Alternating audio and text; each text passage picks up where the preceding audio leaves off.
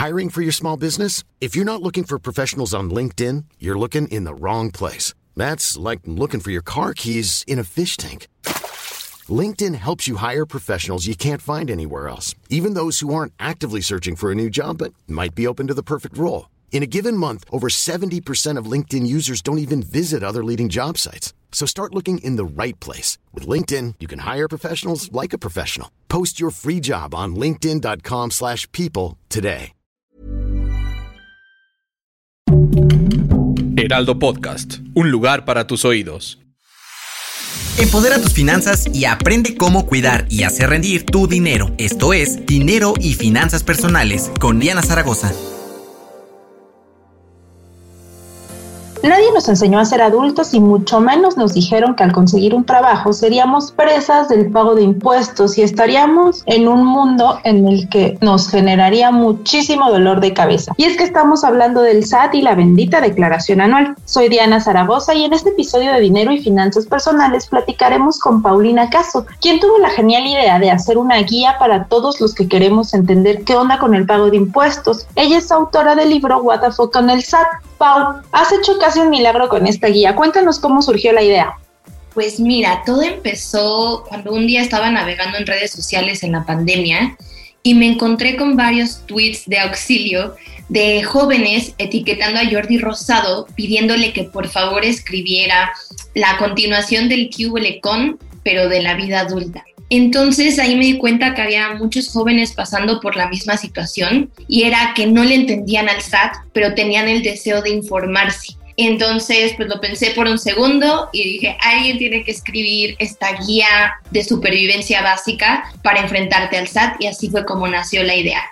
Y es que fíjate que le atinaste, porque como te decía al principio, o sea, en realidad nadie nos explica qué pasa con esto del SAT, qué son los impuestos. Nada más escuchamos hablar de IVA, ISR, IEPS, pero muchas veces no tenemos idea de cuántos de estos impuestos pagamos todos, quiénes los pagan, si ya no, por ejemplo, los que trabajamos para una empresa, si ya no los descuentan o debemos nosotros presentar estas declaraciones. Y todo esto nos hace mucho bolas. Incluso nos llegan a asustar. ¿Y cómo fue que hiciste tú para entenderlos y explicarlos tan fácilmente? Porque hay que destacar que el libro está escrito de una manera muy sencilla, trae muchísimos memes, trae ejemplos concretos de cómo tienes que hacer todo.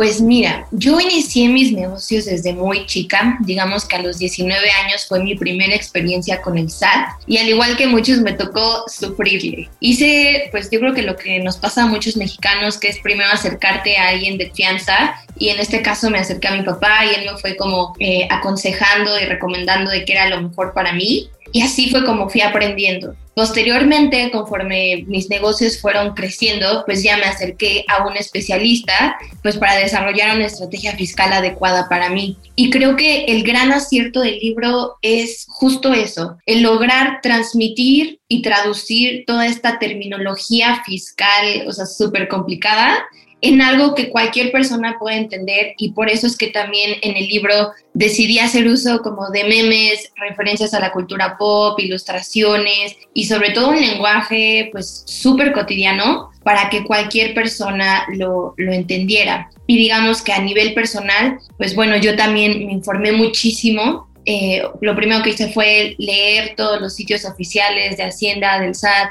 Me aventé un documento de 600 páginas, que es la resolución miscelánea fiscal.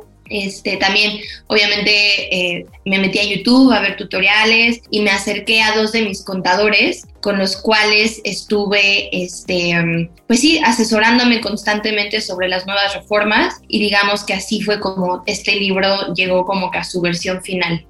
Ok, y es que mira, nos acabas de mencionar algo súper importante, que es todo lo de la miscelánea fiscal. Y como dices, son muchísimas hojas, traen conceptos súper elaborados que tú desglosas súper bien en este libro al final con justamente el glosario que tienes. Y a lo largo de todo el libro nos vas explicando todo esto. Pero esto me hace pensar, ¿vas a hacer alguna actualización con los nuevos cambios que hubo en la miscelánea fiscal o ya por el momento se va a quedar así?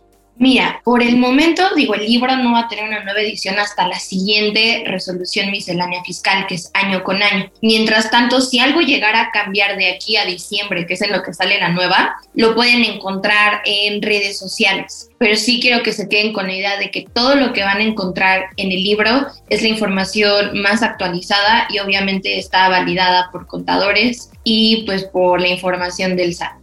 Y es que es muy importante tener en cuenta esto, que es información que está actualizada y que nos va a dar la seguridad de que, pues siguiendo esta guía y estos consejos que nos das, vamos a poder presentar nuestra declaración ya sea en marzo o en abril de la mejor manera, porque también hay que tomar en cuenta que de acuerdo a tu régimen fiscal es la fecha en la que tienes que presentar esta declaración. Es correcto. Y justo como tú lo mencionas aquí, o sea, pones ejemplos tanto para personas físicas como para personas morales. ¿No te costó trabajo entender estas diferencias? La verdad, no, porque de cierta forma yo soy las dos. O sea, tengo, eh, tengo un RFC como persona física, tengo también una persona moral. Entonces, de cierta forma, se complementó muy bien toda mi experiencia para poder abordar como cada una de las perspectivas. Y de hecho, por ejemplo, en el caso de persona física, yo también fui Godín durante unos años y ahí era pues toda esta parte fácil donde la empresa es quien se encarga de realizar tus retenciones y al momento de que tú haces tu declaración anual, pues básicamente solo es corroborar que, que todo esté bien, ¿no? Y en cambio, cuando eres persona moral, pues ahí sí lleva un gran trabajo de por medio de ser súper organizado, tener todos tus documentos a la mano, ingresos, gastos, deducciones, pues para que puedas presentar correctamente tu declaración. Claro, y acabas de decir algo que a todos nos interesa y son las deducciones. ¿Qué nos puedes contar de esto? Porque esto nos genera muchas dudas. A veces pensamos que solamente, por ejemplo, las colegiaturas, pero si no tenemos hijos, ¿qué cosas pueden ser deducibles? Y me gustaría que nos explicaras más sobre este tema. Claro. Mira, hay varias cosas que se pueden deducir, pero no se puede deducir todo, ¿no? Porque obviamente el SAT eh, es muy estricto en cuanto al tipo de cosas que aplican para poder reducir un poco la base sobre la cual se va a calcular el impuesto.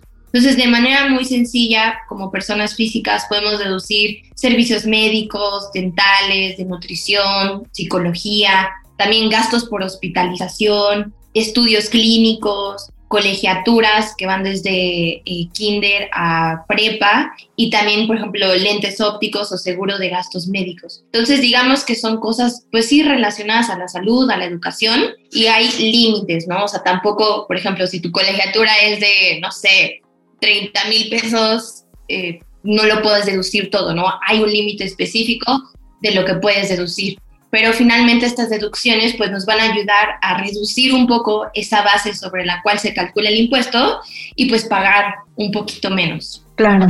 Y está súper bien que nos expliques, porque no sé si te ha pasado que a veces vas a comprar, no sé, zapatos y te dicen que si quieres emitir una factura. Y entonces aquí tenemos en claro que este tipo de cosas no van a ser deducibles. Entonces tampoco nos conviene estar facturando cosas que a la mera hora el SAT ni nos va a tomar en cuenta.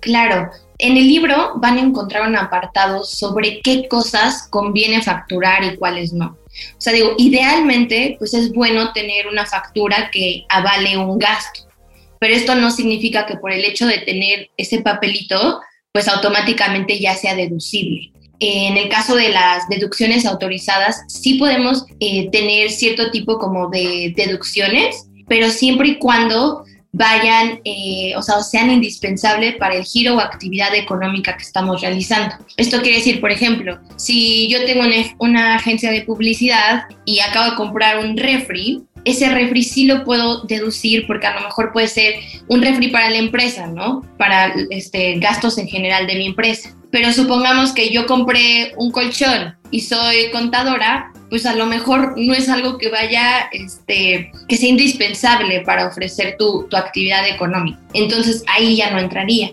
Entonces en el libro van a poder encontrar muchísimos tips de qué sí sirve para facturar, qué no y cuándo y cómo solicitar esta factura. Y es que está buenísimo que nos expliques todo esto, porque la verdad es que si en el libro pones al SAT así como que es el peor demonio al que nos enfrentamos en la vida adulta, y creo que sí, porque nos genera muchas dudas todo lo que tiene que ver con ello. Y todos los tips que nos das y que manejas, pues en este libro que escribiste con diversas colaboraciones y para el que investigaste muchas cosas, nos deja un panorama muchísimo más sencillo. De verdad que yo después de leerlo dije, si así puedo hacer mi declaración, me voy a aventar a presentarla yo sola. Pero eso también me hace pensar otra cosa. Sí o no necesitamos la ayuda de un contador. Tú no lo explicas acá, pero me gustaría que la gente que nos esté escuchando y si es la primera vez que van a presentar la declaración tengan un panorama claro de esto. Bien, yo lo resumiría como en tres puntos claves de cuándo necesitas un contador.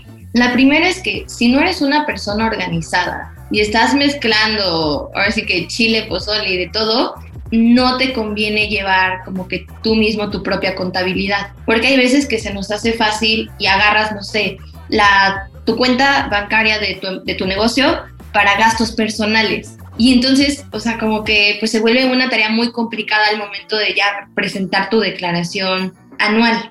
La segunda es que si tu negocio ya creció y ya no te da la vida como para ser todólogo, también es válido pues decir, oye, ya necesito ayuda, me voy a acercar a un especialista.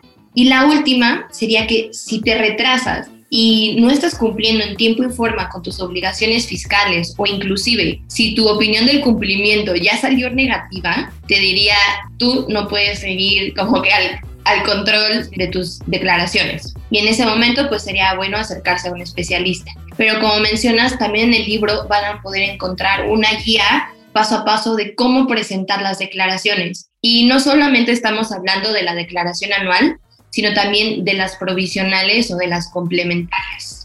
Claro, que ese también es otro tema que nos puede generar muchas dudas y que quizás no sabemos cuándo nos conviene eh, presentarlas. Y obvio tiene que ver todo con de acuerdo al régimen en el que estás dado de alta. Por eso es súper importante que estemos al pendiente de todas estas cosas y que pues podamos atender de manera correcta esto para evitarnos una multa o alguna sanción o cualquier sorpresa desagradable que pueda hacer con esta, que si de por sí ya pagar impuestos es como bastante doloroso para nuestro bolsillo, ahora una multa sería peor.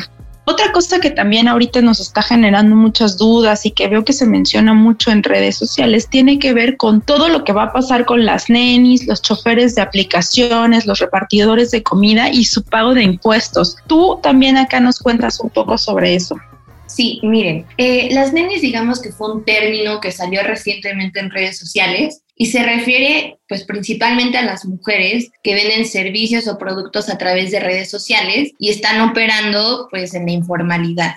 Entonces aquí el SAT pues detectó esta problemática e implementó, yo diría, dos eh, soluciones como para combatir este problema. Y la primera es que hizo obligatorio el RFC a partir de que cumples 18 años. ¿Esto para qué? Pues uno, pues para atraer y, y construir un poco más la base de contribuyentes y dos, también por un tema como de robo de identidad. Pero realmente lo que el SAT quiere, pues es sí tenernos un poco más controlados y que formemos parte del sistema, aun cuando no estemos generando ingresos. Aquí me gustaría hacer una acotación importante y es que estar dado de alta en el RFC no quiere decir que necesariamente tienes que pagar impuestos. O sea, si tú ya tienes 18 años y no tienes un empleo, no vas a tener que presentar una declaración y vas a tener que hacer algún pago, porque también esto se prestaba mucha confusión. Exactamente, sí, tal como lo dijiste. O sea, te puedes tramitar tu RFC aun cuando no estés generando una actividad económica y esto no implica I'm Sandra, and I'm just the professional your small business was looking for. But you didn't hire me because you didn't use LinkedIn jobs. LinkedIn has professionals you can't find anywhere else, including those who aren't actively looking for a new job but might be open to the perfect role, like me. In a given month, over 70% of LinkedIn users don't visit other leading job sites. So if you're not looking on LinkedIn, you'll miss out on great candidates like Sandra. Start hiring professionals like a professional. Post your free job on linkedin.com/people today. Burrow is a furniture company known for timeless design and thoughtful construction and free shipping, and that extends to their outdoor collection.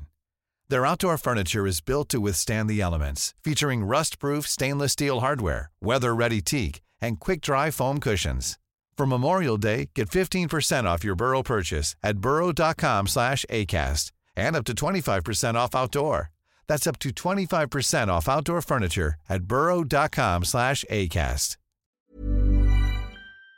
que vas a pagar impuestos. Entonces, digo, regresando un poco al tema de las nenis, pues son personas que están operando en la informalidad. Entonces, lo que el SAT quiere hacer, pues es eh, atraerlas al sistema, ya sea por medio de esta nueva este, reforma del RFC o bien, pues con el nuevo régimen simplificado de confianza. Y en el caso de pues, todas las personas que generan ingresos a través de plataformas digitales, el SAT ya creó un régimen específico para eso. Entonces, estos pueden ser como eh, choferes de Uber, gente que trabaja por medio de Rappi o que generan ingresos también a través de Amazon o de otros marketplaces. Digamos que el régimen en el cual deberían de tributar es el de plataformas digitales.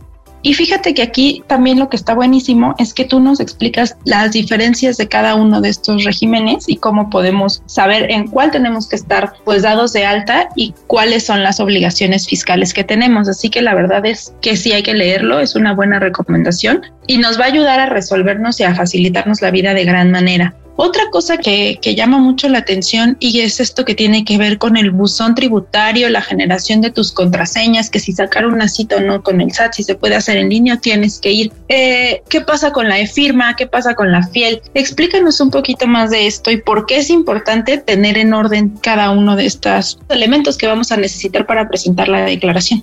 Mira, digamos que la e-firma sería como de cierta forma una contraseña de tu vida adulta que te va a servir para validar tu identidad en cualquier como organismo del gobierno. Entonces, esto quiere decir que si hoy en día tú realizas un trámite en línea y obviamente pues no puedes firmar de manera autógrafa, tu e-firma funciona como, o sea, da esa función. ¿no? Entonces es súper importante que la tengas eh, tramitada porque la vas a necesitar para todo, ¿no? O sea, por ejemplo, si haces tu declaración anual y te tienen que regresar saldo a favor, no te lo van a regresar si no tienes tu firma actualizada. Y también es importante hacer hincapié en que esta firma únicamente dura cuatro años y después de eso la tienes que renovar.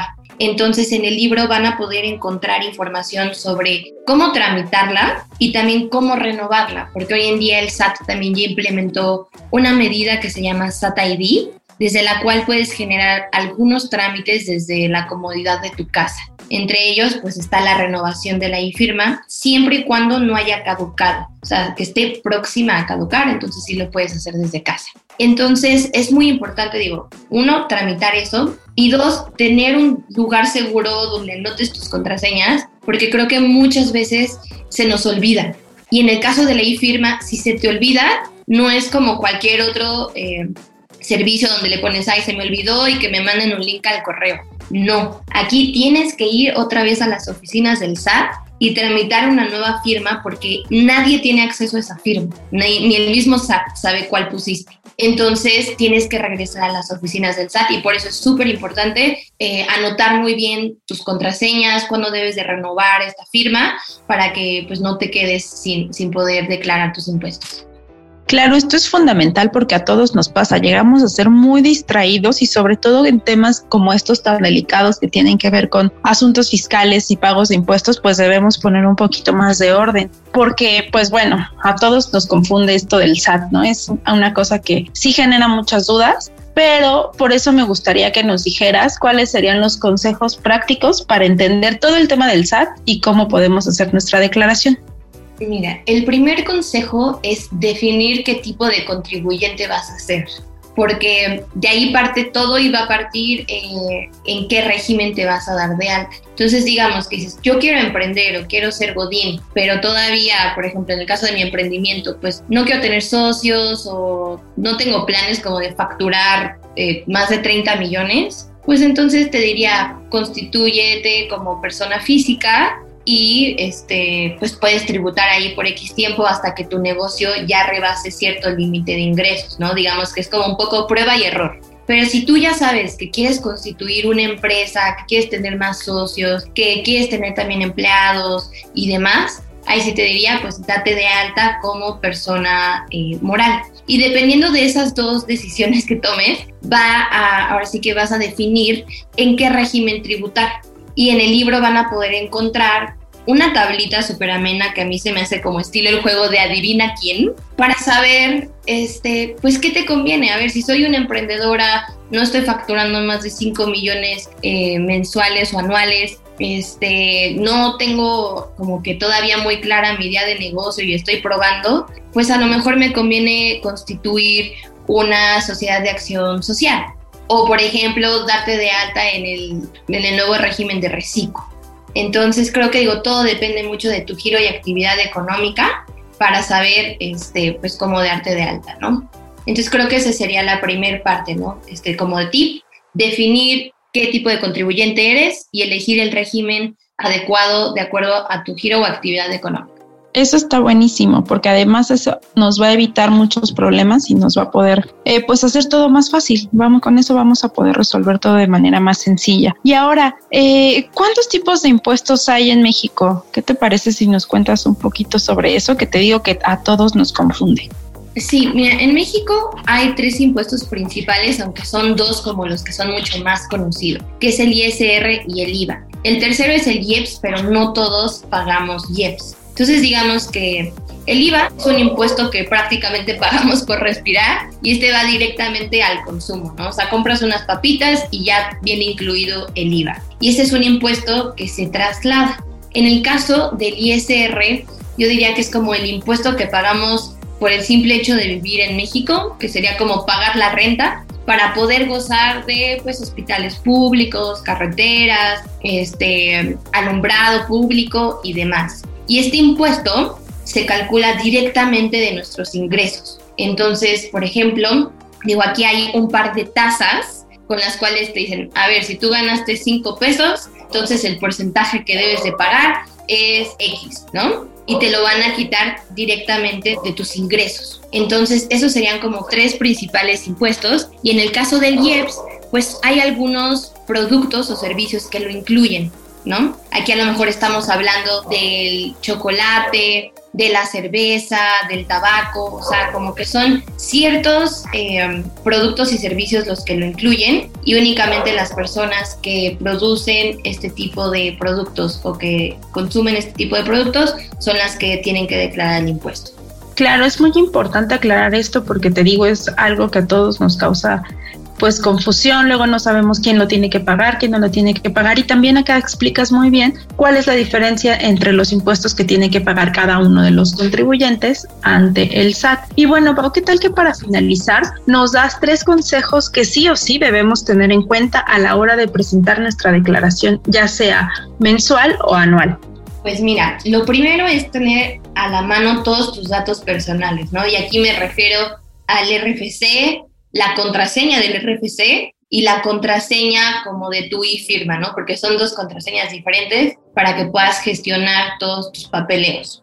La segunda es que también debes de llevar como que tus cuentas para que al momento en el que tú, eh, no sé, ya sea que uses el simulador del SAT o que ya estés presentando tu declaración anual y ya te arrojen los datos reales de cuáles fueron tus ingresos y cuáles fueron tus gastos y tus deducciones, tengas manera de corroborar si el dato está correcto o no. Porque hay veces que el sistema, digo, aunque en general es automático, puede no estar registrando ciertos datos. Entonces, si tú como que ya llevas una contabilidad o tienes tus datos a la mano, puedes decir, ah, me estaba faltando aplicar esta deducción.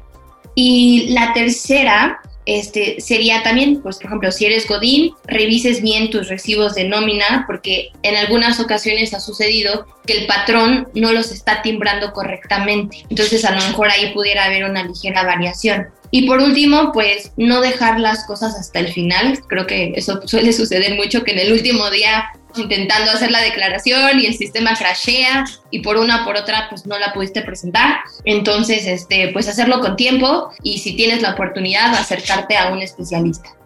Pues muchísimas gracias, por tu tiempo. Fue de verdad muy agradable leer tu libro. Creo que es algo que todos debemos hacer. Si todos estamos ya a punto de presentar la declaración, que es algo que se hace año con año, pues sí nos servirá mucho eh, saber todo lo que tiene que ver con las facturas, con el portal del SAT, porque además explica súper bien en dónde tienes que irle dando clic a cada cosa para tus trámites y la diferencia de esto entre personas físicas, entre personas morales y pues que al final la vida adulta nos, nos lleva a enfrentar estos retos también. Gracias eh, por, por, escucharnos en esta edición de Dinero y Finanzas Personales. Mi nombre es Diana Zaragoza. Sigan escuchando otros episodios a través de la página del Heraldo de México. Hasta la próxima. Hasta luego, muchas gracias. No te quedes con la duda. Compártenos tus preguntas en las redes sociales del Heraldo de México. Esto fue Dinero y Finanzas Personales